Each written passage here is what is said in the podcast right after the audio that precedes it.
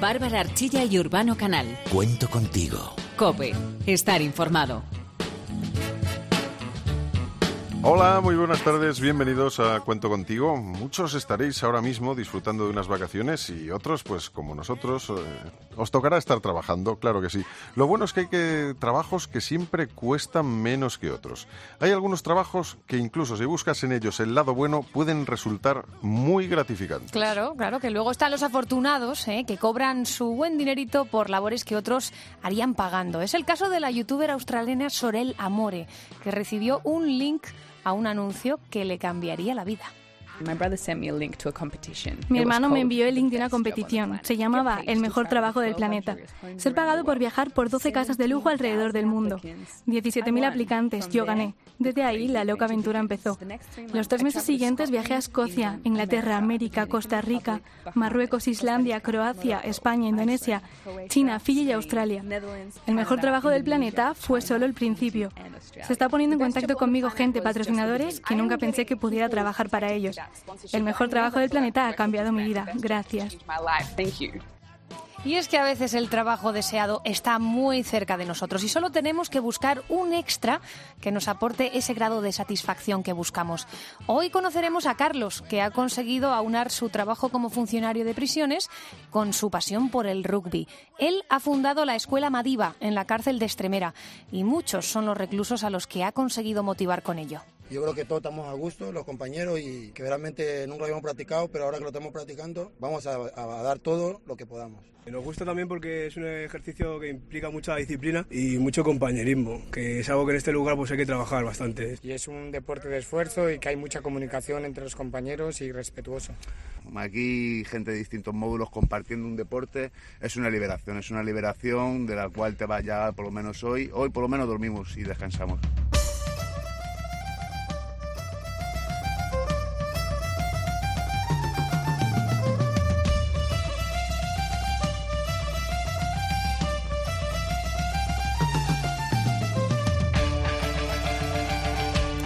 Eso es lo que opinan los reclusos de Extremera de la práctica del rugby. Luego conoceremos a alguno de ellos ya aquí en directo. Pero hablamos del trabajo mejor del mundo.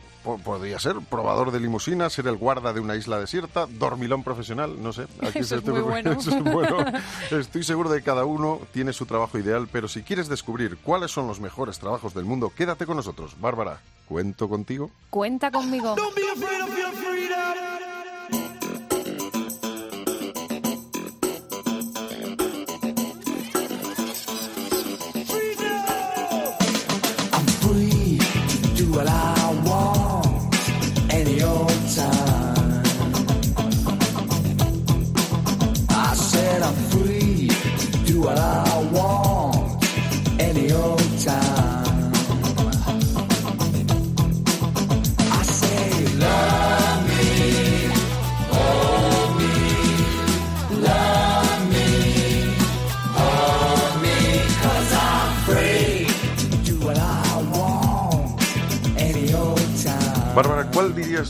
Es el mejor trabajo del mundo? Mm, Qué complicado, ¿no? el- bueno, hombre, quedaría bien decir que es este, ¿no? Claro, Sí, la radio. El nuestro es de los buenos. Es de los buenos, es de los, por lo menos de los que disfrutas mientras estás haciendo cosas. Pero bueno, hombre, el mejor trabajo... eh, no, no, no, porque lo mejor sería no trabajar. Hombre, ¿No? eso- yo creo que depende de a quién le preguntes. Te tiene que gustar, eso está claro. Pero tiene que tener algo en concreto. Por lo menos debería de ser algo que guste a mucha gente. Se me ocurre, por ejemplo, viajar. ¿A quién no le gusta viajar? Eh, es verdad, es verdad. A todo el mundo, bueno, casi todos. Bueno, habrá quien no pueda dormir en una cama muy dura y se tiene que acostumbrar, pero es verdad. Porque viajar además lo relacionamos con estar de vacaciones. Y si viajas por vacaciones ya es un lujo. Es perfecto. Pero si encima es tu trabajo, yo creo que seguramente sí, sería el mejor trabajo del mundo. Y sabes que hay alguien que lo tiene. Hugo Piñón, de Ferrol, 31 años, y le pagan por eso, por viajar. Hugo, buenas tardes. Hola, buenas tardes. Hombre, suena así, ese es el titular, claro, pero luego conlleva muchas cosas, ¿no? ¿Es realmente el mejor trabajo del mundo? Sí, sí, a ver, hay muchas cosas detrás y, y claro, yo para mí, para mí, claro que es el mejor trabajo del mundo porque porque es justo lo que me gusta hacer, pero como tú dices, el, es un proyecto que, que se llama World Life Experience y que tiene muchísimo detrás todavía. El, bueno, tú respondiste a un anuncio en el que ofrecían un sueldo de 2.500 al, a- 2.500 euros al mes y vacaciones. Vale, eso así en principio suena bien. ¿Cómo te enteraste de este, de este proyecto y, de, y cómo te metes en ello? Pues yo en ese momento estaba trabajando, estaba trabajando en Polonia, viviendo Sí. allí, llevaba dos años, y, y nada, pues entre muchas personas, porque ya todo el mundo dijo que, que nada, que era muy, muy acorde con mi personalidad, pues una de ellas fue, fue mi padre, que me mandó el anuncio del periódico en el, eso, que es, eh, que hablaba de World Life Experience, un proyecto social en el que viajas por el mundo ayudando a, a pequeñas organizaciones locales y con el sueldo que, que has dicho, claro. Con ese sueldo y, bueno, tú además trabajabas en Google, ¿no? Antes, o sea, que cosa que también es uno de esos trabajos soñados por mucha gente. Sí, tampoco estaba mal. sí, tampoco estaba mal. no estaba mal, ¿no? No está- Oye, es un, es un padre que te quiere, es un padre que te manda a un trabajo donde te pagan bien y encima disfrutas, ¿no? Eh, tu padre te quiere, ¿eh? Claro, hombre, faltaría más. Además me conoce, sabes que sabe que ese trabajo iba a ser perfecto para mí. Y que lo podías conseguir porque tengo entendido que, claro, allí se presenta mucha gente, ¿verdad, Hugo? ¿Como cuánta gente? Sí, o sea, fueron en torno a los 45.000 el año pasado. Es- este es un trabajo que, que, bueno, es un parte de la financiación del proyecto, es, eh, esto es la propia in- inscripción que se paga 9 euros, de los cuales 2,5 es para una ONG y 6,5 es para el proyecto. Entonces, claro, este año, el año que viene va a haber otros otros via- otros chicos que van a estar viajando y trabajando con las con las ONGs y el proceso de selección está abierto. Y claro, el año pasado fueron 45.000, que es lo que dices tú. Yo cuando cuando me cuando me inscribí, empecé a pasar las pruebas y todo eso, y luego vi que había 45.000 y dije, bueno, olvídate, pero pero no, al final aquí estoy. ¿En qué consistían las pruebas? Bueno, la primera, son, hay muchos test de, la primera es test de personalidad, que es donde hacen, pues, digamos, la primera criba, porque, claro, como esto es un proyecto, un proyecto social en el que el principal objetivo es causar un impacto positivo en comunidades que lo necesiten, pues, por todo el mundo, y aún encima somos eh, 11 personas de todos los países, supongo que buscarán unas personalidades que sean un poco compatibles y que tú también tengas la mente abierta, sabes, puedas, tengas el espíritu de esa energía, ese dinamismo, y nada, esa es la primera prueba. Luego la segunda era una prueba de inglés, porque hace, hace falta para el trabajo. Sí, lógico. Sí, sí, sí, es, es el idioma en el que, aunque la oficina, la oficina es en Lisboa, la empresa es en Lisboa, eh, estamos por todo el mundo y nada, entre nuestros compañeros y con la oficina incluso siempre es en inglés.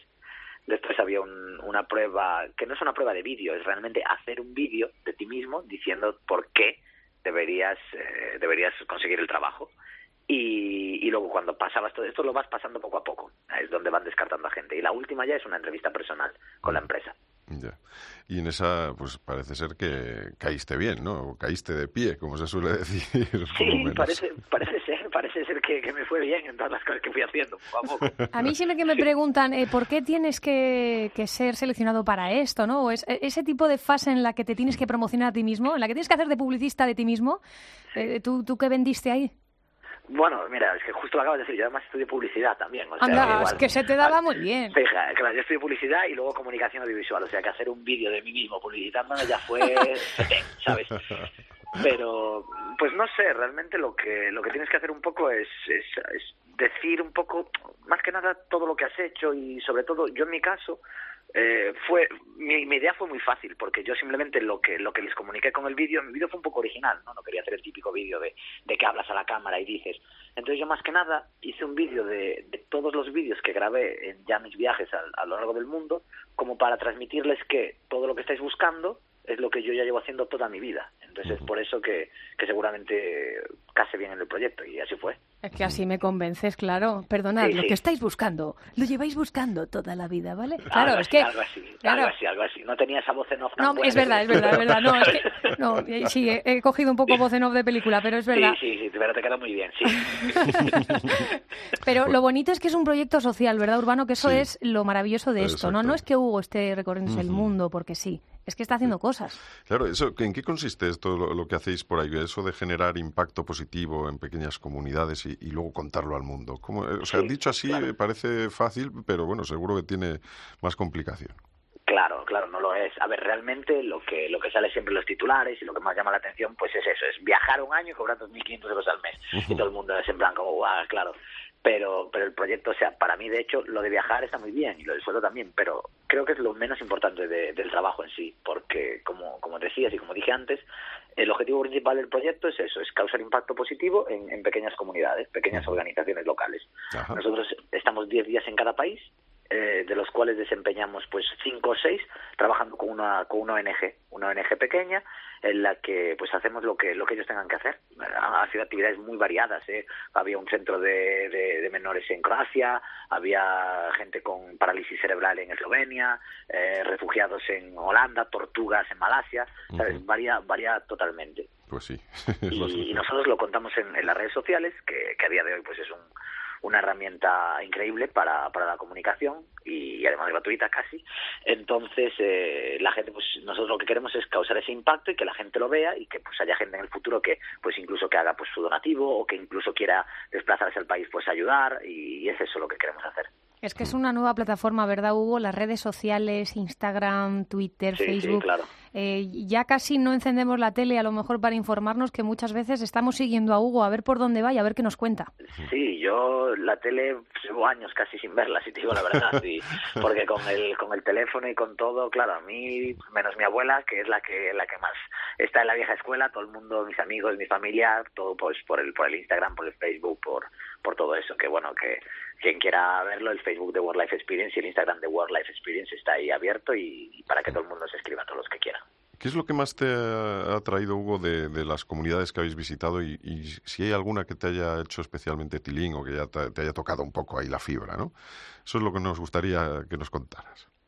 A ver, eh, es que todas, todas tienen algo especial porque, porque la manera que tenemos nosotros de, de viajar, por decirlo así, porque también estamos trabajando pero estamos viajando, es, un- es una manera diferente, no es el no es el típico turismo masivo este que se lleva hoy en día, ¿no? Que vas a un sitio, pues te miras eh, TripAdvisor, te miras cualquier cosa y te vas a los restaurantes donde ya entras y está todo lleno de turistas.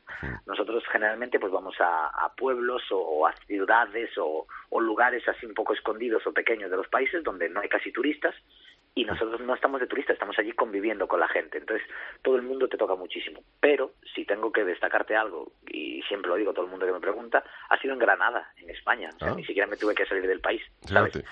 Hay una, hay una fundación en Atarce que se llama FES, Fundación Escuela de la Solidaridad, que está dirigida por, por Ignacio, es el fundador, y su mujer Dora, que es una chica italiana muy simpática, y ellos lo que se dedican es a acoger a gente pues sin recursos, gente que no tiene a dónde ir, y se van allí a una, a una comunidad que tienen ellos, un- es como una urbanización, Ajá. y allí pues trabajan juntos, eh, eh, pues eh, tienen un huerto, tienen una cocina, tienen una guardería para los niños de la gente que está allí y es para todo el mundo. Ellos no reciben ningún tipo de, de ayuda monetaria porque el Estado español la da si tú te especificas, eh, te especializas en algo, inmigrantes, mujeres maltratadas, etcétera.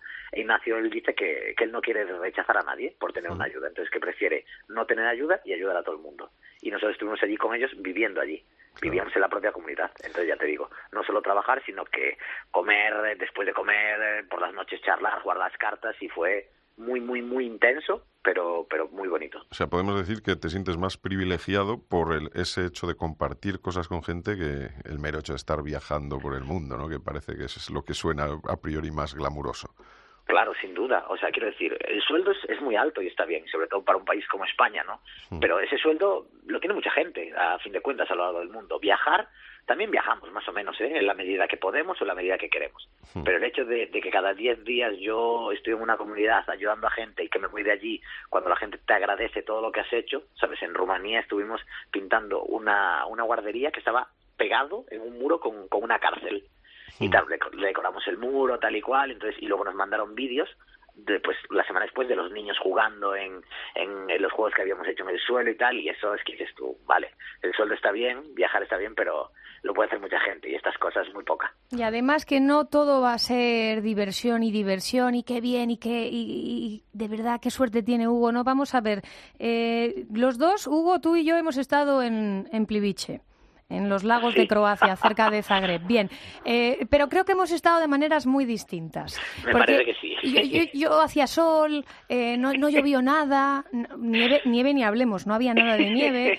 Eh, me cansé un poco pues por el hecho de que había alguna roca que subir, bueno, era cansado, ¿no? Para una persona que no se mueve mucho. Pero claro, ¿qué te pasó a ti? Pues yo estuve en este año, en el, 2000, en el 2018, en, en febrero, que fue cuando vino el, el temporal frío que venía de Rusia. Y, o sea, os podéis imaginar, en los Sí. lagos. De hecho, nosotros no teníamos ni idea, ninguno de nosotros había estado. Cuando cogimos el bus y nos dejó allí, pues ya sabes, tú estuviste por allí, nos deja en medio de la montaña y dije, es que vamos a ser los únicos tontos que estemos aquí. Y así fue. Nos paramos en el, nos paramos en el parque natural que estaba total y absolutamente congelado, parecía la película de Frozen. Y, y nada, y allí caminando por el lago, con todo nevado, todo congelado, y luego lo... Eso estuvo bien, me gustó, ¿eh? te pasó un poquito de frío, pero es bonito verlo. Lo que no me gustó tanto fue que luego por la nieve el bus llegó con un retraso de tres horas y tuvimos que estar allí en la parada al aire esperando a menos 17 grados, ¿sabes? Madre mía, o sea que el, el paisaje precioso, muy bonito, idílico, pero las temperaturas eh, no se llevaban muy Si bien. cuando, acabase, si cuando acabase el paseo estuviese el bus allí esperando, sería precioso, pero los, las tres horas allí con los pies eh, que se que te congelaban, se hacía de noche y todo eso, eso fue un poco... Pues mira, poco duro. yo, yo también esperé mucho el autobús, ¿eh? Sí, me acuerdo, pero claro, hacía 23 grados, no es lo mismo. Claro, claro. Bueno, con calor no seguro que también lo pasas mal, ¿eh? Esperando con mucho calor, pero pero con toda la nieve y todo congelado fue fue fue duro, fue duro. Todos mis compañeros estaban allí, salimos en el periódico de Croacia y todo, ¿eh? Por unos, unos viajeros que van a Pledice con esta temperatura. Hombre, compañero atrapados, Rodrigo. claro, es que- Sí, es que allí nos quedamos. Es que pasaba un chico con un quitanieves, el que limpiaba la carretera, que pasó tres veces y a la, cua- a la cuarta paró y dijo, mira, chicos, es que estoy un poco preocupado porque yo no sé qué estáis haciendo aquí. Y nosotros pues, estábamos esperando, estábamos esperando al bus. Y dijo, bueno, voy a verlo. Y él se fue como carretera arriba, porque era la que seguía subiendo la montaña, y dijo, mira, es que hubo una avalancha, hay cuatro metros de nieve y está el bus ahí parado. O sea, no sé cuándo va a venir. Y nosotros, bueno, pues aquí estaremos. Entonces, claro. Estamos hablando con Hugo Piñón, que es eh, ferrolano, que es- tiene uno de los mejores trabajos del mundo, por lo menos, que es viajar, eh, conocer y compartir experiencias con muchísima gente. Y creo que todavía te queda unas cuantos países que viajar. ¿Qué es lo que esperas con más eh, ganas? ¿Qué es lo que te apetece de lo que tienes por delante? Am, a ver, ahora vamos, ahora tenemos, yo en teoría ya tendría que estar, tendría que estar de vuelta, tendría que estar trabajando porque tendríamos que empezar el 29 de, de junio, pero tendríamos que ir a, a to- toda la- Latinoamérica, es lo que vamos a hacer. Lo que pasa es que nos han cancelado Guatemala y Nicaragua por la, por la situación social, porque es un poco peligroso estar ahí. Y realmente yo lo que me esperaba era Nicaragua, que me lo cancelaron. pero Ah, bueno. vaya. Creo que ahora tengo, tengo bastantes ganas de Colombia. Vamos a hacer, eh, llegamos el 24 de julio, llegamos a México Y, y nada, y seguimos bajando. México, Costa Rica, Colombia, Perú, Chile, Argentina, Uruguay y Brasil. A veces Bueno. dos ciudades en algunos sitios. Qué maravilla, de verdad, Hugo. Tiene Pero- buena pinta. Tiene buena pinta, desde luego. Pero es verdad que, que para viajar hay que tener esa actitud, ¿no? Eh, lo que decíamos antes, tener muchas ganas de conocer a gente, de que estás trabajando. Lo acabas de decir, además, me alegra mucho que lo digas. No, no te vas a viajar, te vas a trabajar precisamente en eso, en ayudar y en enseñarnos a nosotros lo que están pasando en países lejanos. Que es Exactamente. esa es la idea. Hacer una labor un poco de amplificador, de, bueno, de, de altavoz al mundo, ¿no? De, de eso que está pasando allí. Una- es un pequeño, Claro, una son, pequeña escena, ¿no? son realidades, son realidades que, por eso es que siempre digo que, que de lo que más me chocó fue, fue lo de Granada, porque es que es, es aquí, ¿eh? O sea, no... Sí. La a la vuelta de la los, esquina, los, eh, los que viváis por Madrid o por el sur, simplemente os tenéis que coger el coche y os hacéis unas horitas y ya llegáis a ver una, unas realidades muy muy duras, ¿eh? No te falta ni siquiera que nos vayamos a África o, o a Latinoamérica para ver cosas duras. Pero Claro, bueno, Pues Hugo Piñón, que es uno de los mejores trabajos del mundo, este viajar y sobre todo por lo que nos haces esa labor de, de espejo, de amplificador, de cada uno lo que quiera decir, de enseñarnos cosas que pasan en el mundo y a veces no tan lejos. Por ejemplo, en Granada, claro que sí. Buen viaje, Hugo, y que no te pille ninguna avalancha en lo que te queda de viaje, por no, favor. creo, no, creo, no creo que en Latinoamérica me vaya a nevar mucho, pero bueno. No. No, no, no. Aunque cuidado que por ahí es invierno, ¿eh? Pero, pero Sí, no. sí, pero bueno, ya me va a tocar cuando, cuando estemos aquí en, en invierno, estaré yo allí en verano. O sea que no hay problema. Un abrazo grande, Hugo. Venga, Un gracias. abrazo, buena suerte. Hasta luego. Chao, chao.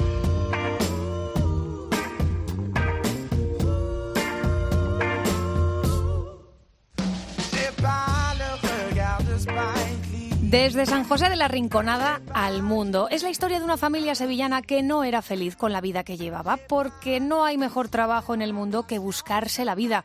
Y eso es lo que hicieron un 8 de julio de 2016. Vender su casa de veraneo que iba a ser herencia para sus hijos a cambio de algo mejor. Porque a veces la mejor herencia es la vida, más allá de lo material. Se hicieron con una autocaravana y empezaron por las carreteras de Europa. Después se embarcaron la caravana hasta Uruguay, de ahí al fin del mundo. La escuela está en la autocaravana, las confidencias en la autocaravana, los restaurantes también en la autocaravana. Esa es su casa y su vida, pero que nadie piense que son vacaciones. Pues aunque mucha gente pueda pensar que, como decía antes, estábamos de vacaciones, nosotros realmente tenemos una rutina, sobre todo en, en época escolar. ¿no? Ahora, por ejemplo, estamos de vacaciones escolares, pero cuando estamos en, en fecha escolar, pues tenemos una rutina entre comillas como cualquier otra familia. Los niños tienen que ir al colegio cada día, nosotros tenemos eh, el colegio en casa, nos gusta comer en casa normalmente y, y ya después de la comida pues ya visitamos lo que sea, donde quiera que estemos. Y si el clima no permite hacer excursiones, se reorganizan los horarios. Los niños se adaptan muy bien con el tiempo, pero como en toda vida en tránsito, puede haber imprevistos. Pero para que haya menos, hay un secreto. El secreto es la gente local, los amigos que van conociendo por el camino, sus consejos y sus recomendaciones. Eso sí, hay una pregunta que siempre va por delante. ¿Cómo está la carretera? Porque claro, con la casa a cuestas hay que tenerlo muy en cuenta. Una vez sabiendo que no será difícil, vía libre para conocer el mundo. Y que conociéramos el mundo tal cual es, no como podamos pensar que es, porque nosotros mismos, los papás, antes de ir al, al país o al continente que fuera, siempre te hacías una idea ¿no? de, de lo que tú creías que es. ¿no? Entonces, una de las expectativas es esa y, y era conocer el mundo con nuestros propios ojos. Y hay mucho que conocer, por eso quedarse solo con una cosa es bastante difícil. A la pregunta de qué es lo que más les impactó, no han podido responder solo una.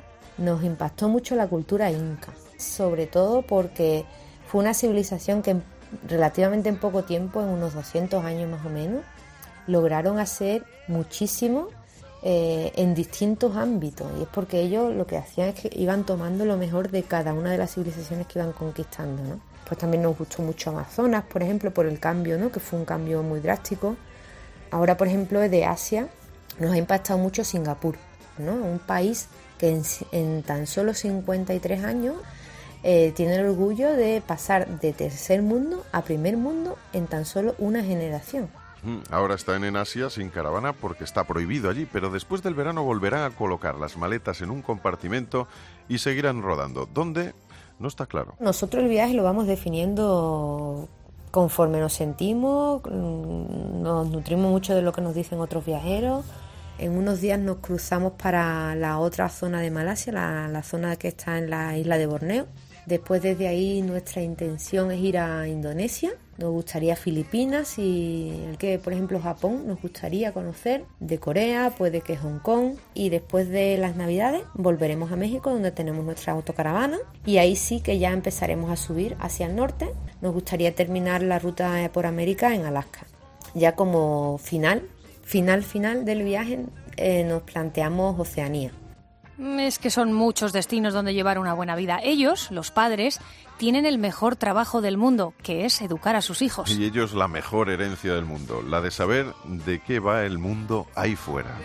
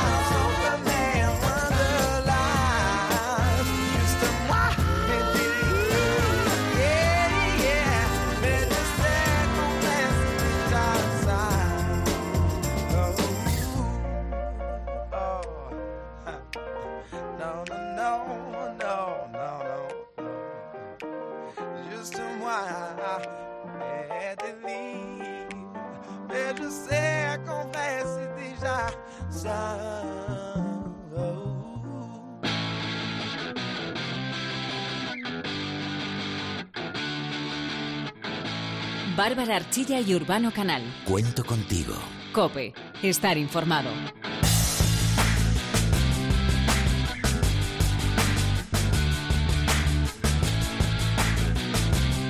Aprovechando que estamos hablando de viajes aquí en Cuento Contigo, imaginaos que estáis en vuestra casa ilusionados y preparando ese próximo destino. ¿A quién nos le ha pasado preparar un viaje? ¿A quién no le habrá pasado eso de quedar estancado en el difícil momento de escoger el destino final?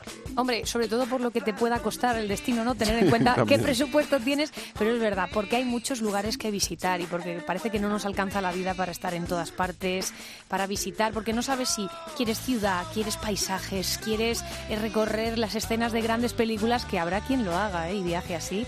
Yo lo reconozco que más de una vez, pues eh, lo que quería era llegar a ese lugar, ¿no? Desde esa película mítica y, ver qué se sentía por ahí. Y verlo y verlo. Pues hoy tenemos algo que a más de uno nos va a venir bien. Por ejemplo, eh, National Geographic ha hecho un listado de los lugares que merece la pena conocer en 2018. Victoria Malea nos lo cuenta. Buenas tardes, Victoria. Muy buenas tardes. Pues sí, han cogido los 15 destinos que son eh, para ellos los perfectos para visitar este año. Pero antes de empezar, ¿os atreveríais a decir cuáles creéis que pueden estar dentro de esta Mm, lista? Yo no, no me atrevo.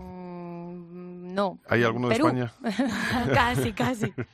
No, el primero justo está en Camboya y es la ciudad de Siem Reap.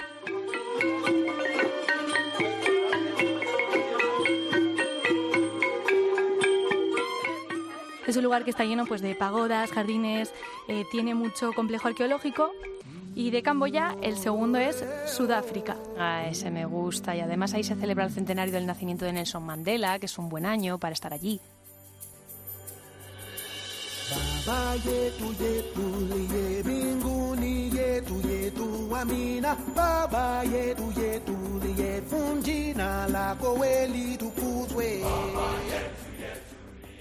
Justo, justo. Y por eso eh, alrededor de todo el país van a celebrar distintas fiestas culturales o con motivo de esta celebración. Y bueno, Sudáfrica va seguido de Viena. Y el cuarto yo creo que es un destino que va a ser fácil de adivinar. Bueno, entonces tiene que estar Rusia este año con el Mundial, tiene que ser uno de los lugares más visitados, sin duda, ¿no? Justo sus estadios de fútbol han sido este año la primera opción para muchos. Y de Rusia nos vamos a Sevilla, al sur de España. Tú fíjate, del fútbol nos vamos a, a Sevilla. Vale. Con todo el arte, con todo el flamenco, no puede faltar nunca. Eso está mucho mejor.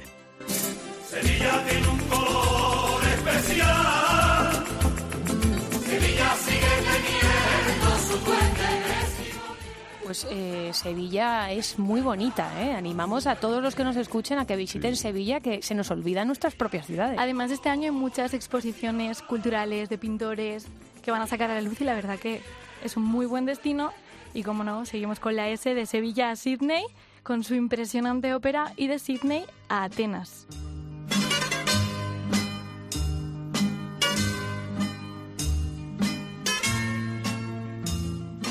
Mira, ese sitio me falta a mí. Este año la UNESCO le ha reconocido como capital mundial del libro, cosa que estaría muy bien, así de postureo, ir a Atenas a leer libros, porque además va a haber recitadores de poesía, conciertos, actividades culturales. Este lo tengo pendiente yo. Un planazo en toda regla, la verdad.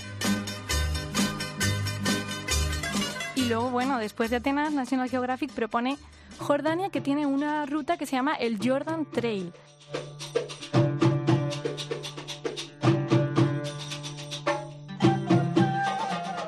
Atraviesa eh, de norte a sur el país y bueno, eh, a Jordania le sigue eh, el Parque Nacional de Rúa en Tanzania, La Veleta en Malta, Tiflis, la capital de Georgia, Malmo, Jujuy en Argentina, Etiopía y por último Dublín.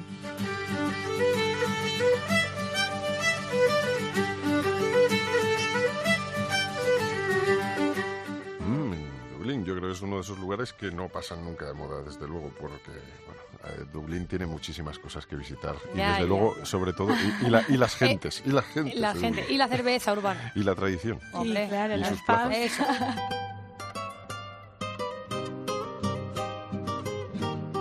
Yo estuve en Jujuy, en Salta, Y nada, estuve hace nada y me pareció impresionante las salinas que tiene. No sabías dónde mirar. Todo blanco a tu alrededor. Tiene que ser alucinante, desde luego. Pero Yo era no- un desierto, estado, pero blanco. O sea, impresionante. Pues nada, y cada uno luego dirá, pues este verano me voy justo a otro sitio que no hemos mencionado, pero también adelante y a disfrutar de viajar, que es lo bonito. Desde luego que sí. Gracias, Victoria María. A vosotros. No sé si ya lo sabrás. Lloré cuando vos te fuiste. No sé para qué. Bárbara Archilla y Urbano Canal. Cuento contigo. Cope. Estar informado. Nelson Mandela, Madiba, como muchos le llamaban, hizo del rugby una herramienta con la que logró unir a Sudáfrica en pleno apartheid. Doy gracias al Dios que fuere por mi libertad. Soy el amo de mi destino. Soy el capitán de mi alma.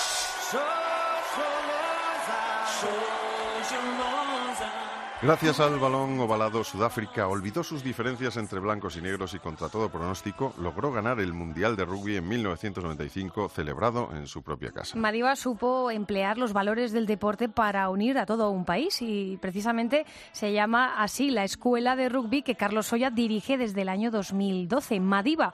Carlos es funcionario de prisiones desde hace 10 años y en su escuela, pues la escuela de rugby Madiba, eh, intenta ofrecer una salida a los internos de la cárcel de Extremera en Madrid para además impulsar valores que tiene este deporte, la integridad, la pasión, la solidaridad, el respeto, la disciplina y lo más importante, la responsabilidad. Carlos Soya, gracias por estar aquí. Buenas tardes. Buenas tardes, muchas gracias.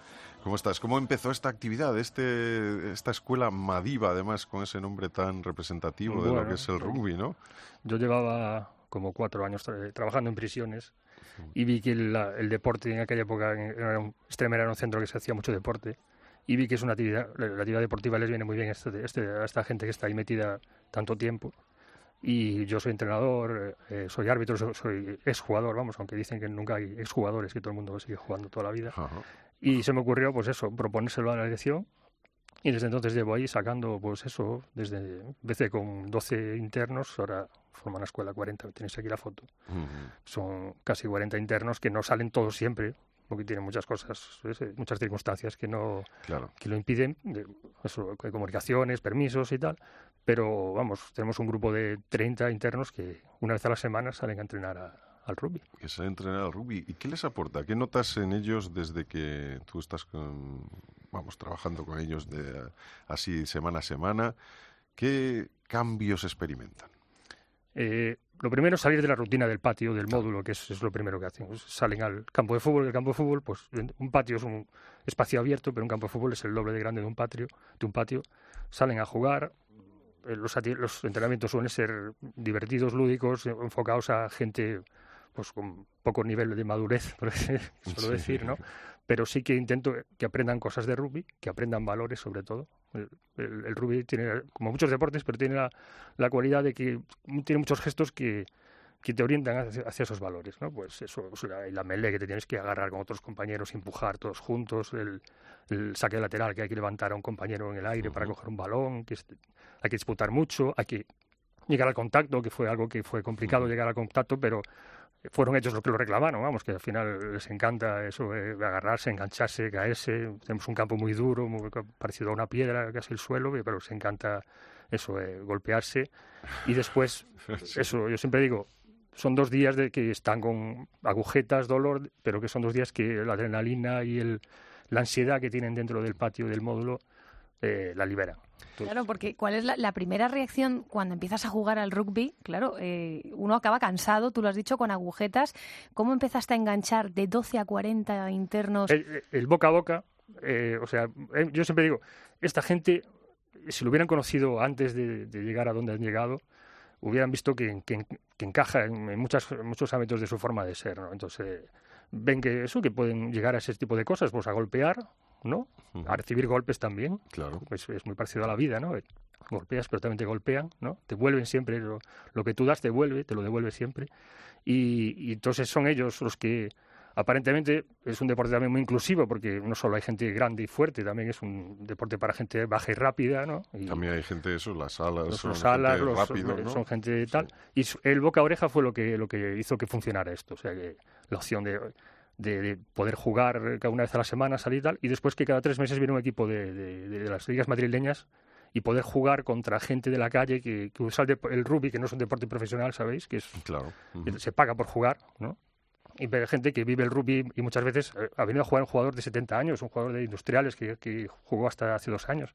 Sí, por eso Y- decías que no hay no hay, no hay, no hay exjugadores, exjugadores, ¿no? se jugando siempre. Y vienen jugadores de veteranos a enseñarles que el rugby forma parte de sus vidas, que les ha ayudado en- para afrontar la vida y las, los- las dificultades de la vida y, y los tratan y los tratan como personas a ellos también, que es una cosa que cuando hay una actividad con, con gente de la calle en, en- dentro de una prisión, pues ellos ven un ejemplo y ven que, que reciben un trato, pues eh, que están ahí dentro por lo que están, ¿no? Pero eso también se necesita, son, no dejan de ser seres humanos también. Claro. Y luego está lo que también es muy importante en el rugby, que es el tercer tiempo, ¿no? Ese momento Sí, sí, sí, en el que todo el mundo, después de haberse golpeado, como tú dices, Eso haberse machacado y haber recibido, se ven todos juntos y, y comparten pues las jugadas, etcétera, y, se- y el- todos como amigos. La última media hora después de cada partido, que es cada tres meses, ya os digo, pues tenemos ahí pues, un par de cajas de cerveza sin alcohol, que en prisiones no, hay, no se Claro. puede permitir el alcohol, que invita al equipo local, invitamos nosotros, al equipo visitante, y pues eso media hora que se, se habla sobre las jugadas, pues qué golpe te he dado, qué golpe me has dado, tal. Y después, como hay jugadores pues físicamente con buenas condiciones dentro de, de- Ujú. de- de la prisión, pues nunca eh, falta alguien que diga cuánto te falta por salir, uno de los equipos visitantes, acércate a nuestro club, eh, te buscamos un trabajo, te, Ajá. vente, tú encajarías y tal, o sea, aléjate de malos problemas cuando salgas, cuando empieces a salir de permiso de tercer grado, y, y se han dado casos de que, de que ha pasado eso. O sea que eso para ti, me imagino, será una de las grandes Claro, eso- alegrías, eso ¿no? es- Ver que Tiene alguien- que ser para, para la gente del rugby, porque eh, cada, cada club es una familia y eso Mm. se nota. ¿eh? Cuando vienen esos clubes a jugar, se nota en eso, que, que intentan eh, eh, pues, traer gente a la familia, vamos, que es lo que... Claro, tú, tú, tú que trabajas eh, como, como funcionario de prisiones, tú sabes que el sistema penitenciario precisamente está diseñado para eh, reinsertar en la sociedad, ¿no? Sí, para, sí. para volverse uno a, pues a, vivir una vida nueva, ¿no? Y a, y a pon- poder tener esas oportunidades. Sí. Es un poco el paralelismo con el rugby y nuestro sistema penitenciario. Sí, sí, sí, sí, eso. eh, pues sobre todo porque, porque por hacerlo dentro, que es lo importante. que- que- y después que pueda servir de puente, porque una vez que un interno cumple su condena y sale a la calle, eh, yo soy de menos un poco más de ayudas, ¿no? porque ahora mismo está en manos de ONGs y muchas ONGs eh, colaboran en eso, pero que las ayudas a la reinserción que puedan venir aparte de- a, a través de la sociedad. En este caso, pues son los clubes de rugby los que pueden echar una mano en este sentido. Yo formo parte de un club, por ejemplo, que ha venido a jugar dos veces. Hay clubes en Madrid, Hortaleza ha venido tres veces, Industriales viene todas las veces, un- una vez al año también. Muchos clubes que están interesados en venir y ofrecerlo eh, su red social para esta gente, vamos. ¿Y cuál es el feedback que recibes de, de esta gente, de los que visitan las instalaciones y juegan contra Hombre, esta gente? eh, ellos les impresiona muchas veces, Sí. eh, llegan a jugar un partido, eh, les cuesta a lo mejor los primeros 20 minutos, que es cuando la escuela Madiva mete sus ensayos al principio, eh, olvidar que están dentro de una prisión. Van entrando, pasando muros, puertas y tal, y entonces eh, tienen que empezar a eso, a, a des- desarrollarse el juego y el partido para que ellos se olviden, los jugadores de fuera, de que están dentro de una cárcel y empezar a pensar, es un partido más. Y lo mismo le pasa a los internos. Los internos en los entrenamientos y en, el- y en los partidos, durante el entrenamiento, eh, el partido del final y durante los partidos, es, ellos se olvidan de que están en una prisión.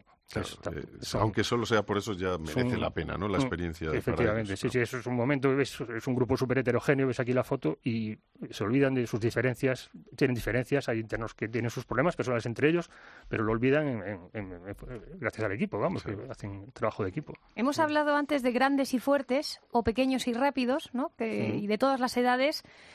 ¿Qué edad tendrá Francisco? ¿Y será grande o será pequeño? ¿Será fuerte o será rápido? Francisco, buenas tardes. Hola, buenas tardes. ¿Tú qué eres? ¿De los grandes y fuertes o de los pequeños y rápidos? Bueno, yo me considero grande, bueno, no muy grande, pero fuerte. ¿De, de qué juegas? Yo soy en tercera. Ajá, tercera línea, o sea que eres grande. Grande y alto. Bueno, alto, alto, no mucho, unos 75, 76. Bueno, ya, pero vamos. Ay, pero es verdad, ¿no, Carlos? Aquí eh, lo que ha dicho Carlos, que todo el mundo puede jugar, tú lo ves, Francisco, ¿no? En vuestro equipo juega aquí cualquiera, ¿no? Pero el caso es remar juntos y llegar a buen puerto, ¿no? En el juego. Sí, sí, sí. A ver, yo cuando llegué a, a la prisión de Extremera, fue en el 2013, Ujú. Me entré en el módulo y como entré con mi hermano, que somos así fuertes, y, y enseguida, pues nada, los dos o tres días nos comentaron que había una actividad de rugby y nos llamó bastante la atención porque no es muy habitual. Y por desgracia yo llevo en prisión bastantes años y, y bueno, pues al principio pues sales pues diciendo pues voy a hacer un poco ahí el bestia y me voy a desahogar y, y bueno, pues a ver qué es. Simplemente eso ya, ya de por sí es un plus, ¿no? O sea, ya el poder hacer Claro. desahogarte un poquito y huir de la rutina, pero Soltar adrenalina, claro, y poder Hmm. y poder salir de la rutinidad de, del módulo, ¿no? de la prisión. pero ¿qué más Luego- has notado que te aporta eso? Sí, después, una vez ya eh, entrado en el equipo y pues el entrenador eh, siempre pone mucho énfasis en, en, en los valores que, que tiene el, el rugby, en la técnica, en el compañerismo que, que tenemos que, que tener, porque claro, si no jugamos en equipo, uno solo poco puede hacer. Y, y te lleva golpes fuertes y, y luego pues tienes lesiones. Y bueno, pues vas aprendiendo muchas cosas que, que por desgracia estar en la prisión pues lo vas olvidando, ¿no? Te aíslas y, y el, el rugby pues al final se hace como una familia, sí. Mm, Cuando viene gente de fuera, Francisco, ¿qué, ¿qué os gusta decirles a ellos, a esa gente que viene del exterior, los equipos que os visitan? ¿Qué les decís? Sí, bueno, el que vengan equipos de fuera es una motivación, porque lo que vamos entrenando y lo ponemos en práctica en los partidos y intentamos que salga, que muchas veces no, no sale, pero, pero es una motivación que venga y poder relacionarnos con gente del exterior que son profesionales. Y nosotros lo que le decimos es eh, pues que le damos las gracias por venir a jugar contra nosotros y nada, que nada, nosotros queremos aprender y que nos enseñen y, les, les agradecemos muchísimo que, que, pues que vengan a, a compartir con nosotros un partido de, de rugby. Desde luego que sí. Oye, ¿cuál sería tu ilusión? ¿Poder practicar el rugby alguna vez fuera de los muros? ¿Poder jugar contra otro equipo fuera en algún momento? Sí, sí, sí. Sí, eso me sería, sería un placer. Yo me rompí lo- la rodilla, eh, el cruzado jugando al rugby y, y sigo jugando, ¿eh? Sigo jugando. Sí. Uf, uf, uf, uf, ¿te ha gustado mucho entonces? Sí, sí, sigo jugando. Y, y bueno, pues cuando se tercie la, la oportunidad, jugaré. Sí, sí, y en cuanto pueda, que salga de prisión, me operaré también de, de la rodilla. De la rodilla. Pero sí, yo pienso seguir jugando a rugby porque, ya le digo, el respeto que hay, porque eh, los partidos son muy duros y, y, y- y hay mucho compañerismo y aunque mm, lo dejes todo en el campo, luego, pues... Eh, pues bueno, te ríes, ¿no? Y, y- Hmm. y te, te ha atropellado otra persona, ¿no? Que tú te crees que, que a lo mejor no es tan fuerte como tú y, y- y te atropella igual, ¿no? Y te tira al suelo, te placa, te hace un placaje, lo felicitas, ¿no? Por el placaje que te ha hecho Mm. y viceversa. La verdad que, que está muy bien. ¿Cuánto te queda a ti, Francisco, para salir? ¿Te queda bueno, mucho? a mí me queda de condena un poquito, pero para salir espero salir en tercer grado este año. En tercer grado. Es- hay que decir que a los oyentes que eh, esta actividad no otorga ningún beneficio penitenciario, ¿verdad, Francisco? No, no, Esto lo hacéis porque os gusta. Mis discusiones me han costado que no, que- Sí, sí. que ellos eh, no, no, no darles nada, que simplemente sea el rugby lo que, lo que devuelva cosas a ellos, no, no, no les dé gratificación. No les dé nada, claro. Yo no tengo ningún problema en hacer un informe de su buen comportamiento en los entrenamientos, pero no, no les dan gratificaciones ni para de, pun- de puntos de tratamiento, por ejemplo, ni, ni, ni nada, ningún tipo de, de bonificación que no sea esa, vamos. no, y, y es más, el campo es tierra y nos follamos muchas veces. Te Sí, queda, claro. se levanta, te quedan unas marcas que dices, madre mía. Cuando salimos de permiso dices, pero que... O sea que el rugby marca, pero marca también para bien. ¿Ha- ¿Habéis hecho buenas amistades dentro del equipo? ¿Hay mucho compañerismo? Sí, ya le digo, es que cuando, por ejemplo, en el módulo eh, te aíslas bastante y, y- y muchas veces discutes con un compañero y a lo mejor ese compañero es del, del equipo de rugby y luego en- eh, puedes estar en el módulo sin hablarte, pero luego en el rugby pues eh, juegas con él como pues eso, como si fuera tu hermano, lo defiendes y, y él a ti igual. Y, y la verdad que, que el rugby mm, a mí, por ejemplo, me ha hecho eh, retomar muchos valores que por desgracia los había perdido. Y, y- y sí, sí, el autocontrol también. El, el, eh, es que ha sido todo gratificante, sí. Ha sido muy- Saber canalizar muchas cosas y muchos sentimientos, ¿a que sí, sí, sí. Es muy importante eso de- del autocontrol, ¿verdad, Carlos? En el deporte, eh, en la vida y este deporte que mucha gente lo ve desde fuera como algo agresivo, ¿no? Porque Sí, se sí, ve sí, que Tenemos mala va- fama, sí. uno va contra otro y, y sale moratones, lo que ha dicho Francisco, ¿no? Que cuando, que cuando sale del partido dicen, pero bueno, ¿qué has hecho? Pero es verdad que es todo lo contrario. Esto es todo lo contrario, eso. los- la liturgia del rugby te obliga a ese tipo de cosas, pues a reconocer un buen placaje de un contrario. Eh, el hermano de, de- de Francisco, eh, que es el capitán actual, eh, le, le costó, eh, primero entró Francisco en la escuela, después entró el hermano Jonathan. Y, y a- al principio había un chico pequeñito que cada vez que Jonathan, que pesa 100 kilos, cogía el balón y corría, el chico este pequeñito se tiraba las rodillas y lo placaba. Y se caía Jonathan como un saco al suelo. Y Jonathan no le entraba en la cabeza ese tipo de cosas de que un tío pequeño pueda con un tío tan grande. Pero son esas cosas que tiene el rugby de reconocer ese, eso que, que hay sitio para todos y que, que esos golpes y el autocontrol que tienes que llevarte y tal. Le felicitaba acabar los partidos. O sea, le decía, tú, tú tienes que jugar titular conmigo y cerca de mí, que, que somos unas máquinas y tal, juntos podemos eh, hacer esas cosas en el equipo y tal. Y eso, ese, ese tipo de cosas. De, el primer capitán también tenía eh, problemas de autocontrol también y, y- y yo me acuerdo de sus primeras montoneras en el rugby también, de cómo decía, pero tengo aquí 20 tíos encima y me dan ganas de estrujarlos a todos y tal. y, y realmente, pues eso, eh, cómo lo sintió él, cómo lo interioricé él, eh, pues eh, empezó a transmitir a todos los demás también y también fue una de las claves también de que funcionara la actividad también. Has tenido, supongo, algunos, eh, algunas piezas clave ¿no? dentro del Sí, equipo sí, sí, los- para los- conseguir... es el, el- el capitán es una figura esencial en el rugby, ¿no? es una, una persona que, más que un entrenador en muchas, muchas ocasiones, porque hasta hace poco los capitanes ya nos quedaban las consignas en los partidos, ahora, ahora todo el mundo lleva pinganillo y tal, pero en otras épocas era el capitán el que desde el principio del partido hasta el final se encargaba de mantener la cohesión del equipo, de dar instrucciones y, y el que los capitanes han sido pieza esencial, los capitanes, los ayudantes de los capitanes, eso, gente con, con, con un- que lo han interiorizado ellos, ellos primero y los han encargado de transmitirlo, vamos. Pues son, son valores muy importantes que están en la cárcel de Extremera, muy cerquita aquí en la capital de, de España. Francisco, gracias por compartir todo eso que has aprendido y esperamos que te vaya todo muy bien y que pronto puedas volver a esa nueva vida. Muchas gracias. Un abrazo. Un abrazo. Otro muy grande. Oye, ¿es casualidad, Carlos, que sea la camiseta verde esperanza o...? Sí, sí, sí. Eso Es eh, casualidad, es ¿no? no, no, no es casualidad. No, no es casualidad, ya decía no, yo. no es casualidad. Verde esperanza, verde porque así nos gustaría que fuera el campo también, que fuera verde, eh, que tuviera Eso. hierba también. Pero sí, es, ver- es esperanza por lo que por, por intentar empezar una nueva vida, por ese- el, el, el futuro ese que, que, que hay una, una perspectiva de salir, siempre hay una perspectiva de salir, todo el mundo acaba saliendo y, y intentar empezarlo de una manera diferente de como entraste. Desde luego, con unos valores que además que es lo que tú estás eh, procurando inculcar ahí y creo que es una, una labor que merecía contarse. Y muchísimas gracias, Gracias a por, vosotros, por haber venido hasta aquí. Claro que sí. Rugby Madiba, en la cárcel de Extremera, pues una vía para la responsabilidad, canalizar todo y sobre todo para la fraternidad. Estamos dándonos cuenta. Gracias.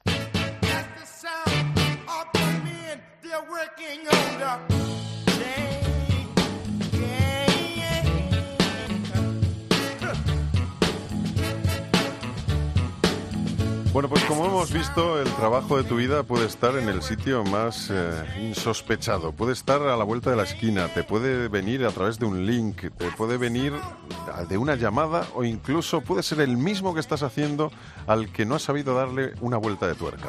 Claro, porque a veces tener una visión positiva sobre el trabajo que hacemos, saber que a lo mejor estamos ayudando a alguien, aunque el trabajo sea monótono, igual le sirve a alguien lo que haces y eso también te hace feliz. Por supuesto que sí. Así que nosotros seguiremos haciendo esto que parece ser que nos gusta un poquito también, ¿no? ¿Este puede ser el mejor trabajo del mundo? Puede serlo.